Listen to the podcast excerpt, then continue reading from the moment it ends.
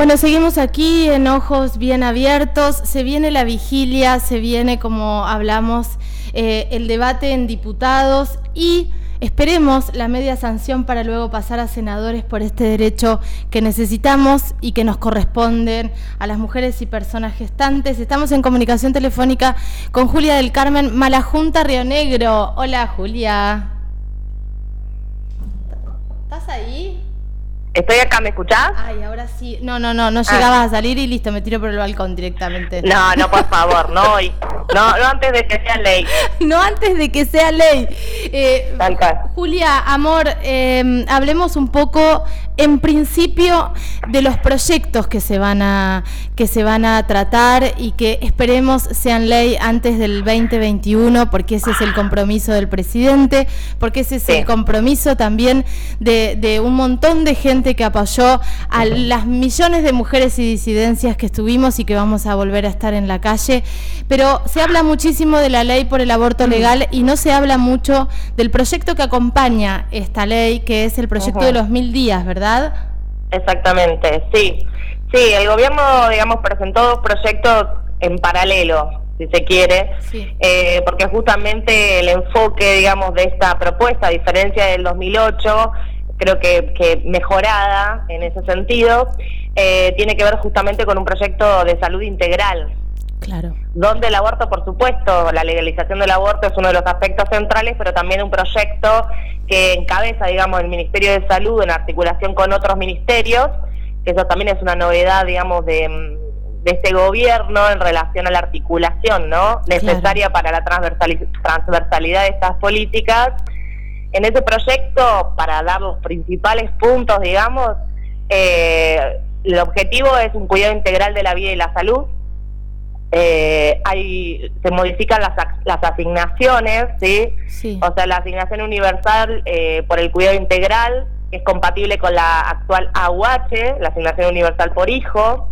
Esa asignación se va a cobrar una vez al año por cada hijo Sí, Y, Lo que, y lo que busca también, que es uno de los resultados de la pandemia, es que eso eh, ayude con los controles sanitarios, ¿sí? el calendario de vacunación, que es uno de los problemas que se ve eh, por la pandemia. Totalmente. Oh, bueno, después se extiende eh, a trabajadores informales, ¿sí? que cobran la UH, em, se extiende tres meses más la asignación eh, por embarazo, que antes eran seis meses, ahora van a ser nueve. Perfecto. Otra de las cosas interesantes es que en los trabajadores formales antes se pedía que vos tuvieras seis meses de antigüedad.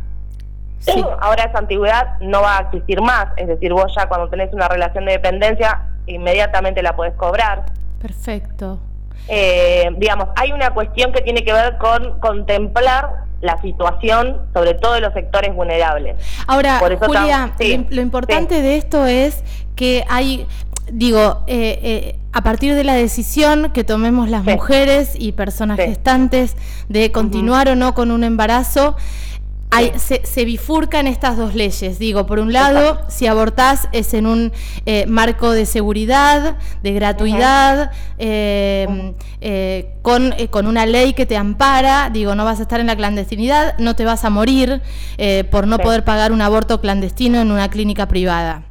Ahora, no, si querés porque justamente, sí, lo asume el sistema público, esa es la ley. Totalmente. Y por otro lado, tenemos la ley de los mil días, que es si vos decidís continuar con ese embarazo, pero no, no, no podés sostenerlo por situaciones económicas, por, situaciones habitacionales o por lo que fuere, hay un, hay un programa que contiene esa posibilidad. Digo, no vas a abortar porque no tengas para, para bancarte al bebé. Eso es lo que busca en principio, por supuesto que es mucho más complejo y de años de profundización, ¿no? Totalmente. el otro día cuando escuchábamos algunas alocuciones de, de, la, de mujeres, sobre todo del partido del PRO, que bueno, está Los Penato, que la verdad que su alocución siempre es muy buena y nos hizo llorar en el 2018, pero también hay otras que hablan, bueno, ¿no? De esto de darse por vencidos, de que el problema tiene que ver con la desigualdad, la pobreza, cuando fue uno de los gobiernos que más eh, nos mm. depositó y, en la pobreza, ¿no? Que más amplió las brechas de desigualdad. Estamos en siete, siete de cada diez niños están en la pobreza. Exacto. Sí, los números son aterradores. Sí, sí. Entonces, bueno, por eso también se busca esto que vos decís y es interesante, porque uno vuelve a la idea de que el aborto es legal, no obligatorio, ¿no? Claro, claro. que parece tan básico, pero que en realidad yo creo que, que, aquellos que y aquellas que, que no acompañan este proyecto tienen argumentos tan falaces y tan perjudiciales para nuestras vidas que la verdad que es muy triste, ¿no? Eh, hoy justo veía, bueno, vos que sos de actrices, mm. un nuevo spot de, de varios actores y actrices argentinas, sí. que estaba muy bueno, ¿no? Porque decía esto, ¿no? De la empatía, esto de pensar en el otro, de no llorar más, de no lamentar muertes, de que niñas no madres. Les recomiendo además este documental que el otro día pasaron en el Patagonia Festival de la Universidad. la genia de Andrea Testa, es lo más. Exactamente. Sí. También. Digo, no, nosotros estamos pidiendo por eso, más empatía que, que, que las mujeres y las personas gestantes, yo creo que, que no hay. Es importante em, remarcar esto, por eso el lema también de, de esta vez eh, tiene que ver con la legalización salva vidas. Claro, totalmente, porque porque nos han instalado este este debate que no que no es el debate que no es que es aborto sí o aborto no. Nadie quiere abortar, nadie, ni yo que aborté quise abortar. Eh, todas abortamos eh, alguna vez. Todas abortamos y, ninguna quiso abortar. A mí me pasó algo que me parece es que es una anécdota que, que puede servir también para entender cuando decimos no es aborto sí o aborto no. Hice una obra de teatro cuando salgo salgo con el pañuelo verde. Me espera una mujer que ha sido víctima de violencia por, eh, tremenda, eh, me abraza, muy emocionada por la obra, y me dice, yo lo único que no estoy de acuerdo con tu pañuelito. No le dije nada, mm. la abracé, digo, la, abracé por, por, por, la obra y qué sé yo, y a los pocos meses me llama, Caro, necesito pedirte un favor, ¿tenés algún número de alguna socorrista? Estoy embarazada, no puedo tenerlo. Digo, ese es el ejemplo real de que nadie quiere abortar, pero cuando estás en ese momento, eh, tener la posibilidad de, una, de un aborto seguro, legal, una madre de no sé cuántos hijos que de repente va a ir a abortar a, la clandestinidad y se puede morir. Absolutamente. ¿No? El documental muestra un poco eso también, ¿no? La decisión durísima que enfrentan las mujeres, que enfrentamos las mujeres en ese momento y también la aparición y, de la, y, otras violencias ¿no? que hacen que una también lo tenga que hacer en esa situación, como pueden ser las decisiones religiosas, las decisiones de las parejas. Em, y bueno, eso también es importante, nuestra autonomía, nuestra capacidad. No es sencillo llevar un embarazo tampoco, no, es, no es sencillo criar a un hijo, a, un, a una hija o un hijo, digo, eh, es para toda la vida, a veces sucede, eh, tiene que ver con la salud integral, tiene que ver con a veces que puede pasar sencillamente porque puede fallar el método anticonceptivo. Total. Eh, digo, eso lo sabemos todos, no podemos negar esa situación más allá de, que uno se cuide o no se cuide, ¿no? Sí. Eh, me parece que, mm, que por eso también en esta oportunidad se encaró desde ahí más con más claridad, después de un debate enorme en el 2018 con otras condiciones objetivas de la calle, que es que hubiéramos ido todas a Buenos Aires como aquella vez, pero no podemos por la pandemia. Entonces, eh, lo que vamos a, hacer es en cada localidad diferentes actividades para visibilizar la importancia de, esta lucha y la importancia de que salga este año. No podemos seguir eh, no haciendo nada para que esas mujeres no mueran, para que esas niñas no sean madres, mm. etcétera, etcétera, ¿no? Tiene que ver con... Es justicia social. Es justicia, es, es, justicia social. 50.000 mujeres, María Julia... Eh, María Julia, Julia. No, por favor. Mirá la que te mandé. Julia, Julia. eh, Juli, eh, más de 50.000 mujeres entraron a los hospitales en condiciones eh, eh, riesgosísimas después de un aborto clandestino. Eso no puede suceder más, porque estamos hablando de, mujeres que, eh, algunas mujeres murieron en un aborto clandestino. Estamos hablando de un contexto de humanidad, salud pública. Nadie va a obligar a abortar a nadie. Ahora, lo que nos está pasando hoy es que están obligando a niñas a, parir, que es la tortura más grande. Totalmente. Pero además hay algo también que, que se puede rastrear en, las discusiones ¿no? del debate que es muy interesante, que tiene que ver con qué pasó en los países que se legalizó, sí. ¿no? con mortalidad cero. Entonces, me parece que nosotras tenemos que exigirle a nuestros representantes eh, esa seriedad en el tratamiento. No podemos seguir escuchando eh, opiniones que tengan que ver con la religión o que tengan que ver con eh, condiciones individuales, de las más personalísimas, si se quiere, ¿no? Totalmente. Eso de yo creo en la vida de otra manera y por tanto no abortaría, pues está bien, digamos, eso queda en el, en el ámbito de lo personal y de lo individual, Ahora bien, no es eso el rol del Estado, no es ese el cuidado que nosotras pretendemos, porque lo real es que esto sucede y sobre lo real debe legislarse. Es tan sencillo como eso. Totalmente. Eh, Pero bueno. Julia, ¿qué hacemos? Vigilia el 10 a la noche, ¿verdad? Sí, mañana en Viedma en particular, en toda la provincia se van a hacer cosas. Eh, la verdad es que mm, con todo lo dificultoso que, está el contexto y todas las medidas de, precaución que hay que tener, igual se organizaron porque justamente entendemos que es súper importante que suceda. En cada localidad, bueno, en Buenos Aires se van a hacer un montón de actividades, ya a partir de hoy se van a hacer. Acá a, a las 6 de la tarde vamos a marchar desde la fuente y después vamos a ir a la Plaza San Martín, va a haber bandas, va a haber algunas eh, actividades artísticas y vamos a escuchar obviamente el debate. Se, se, supone que va a ser largo nuevamente. Sí, hablan de 30 eh, horas. Sí, hablan de unas 30 horas, sí. Em, con el antecedente del 2018, ¿no? Pero bueno, sí, se prevé bastante largo.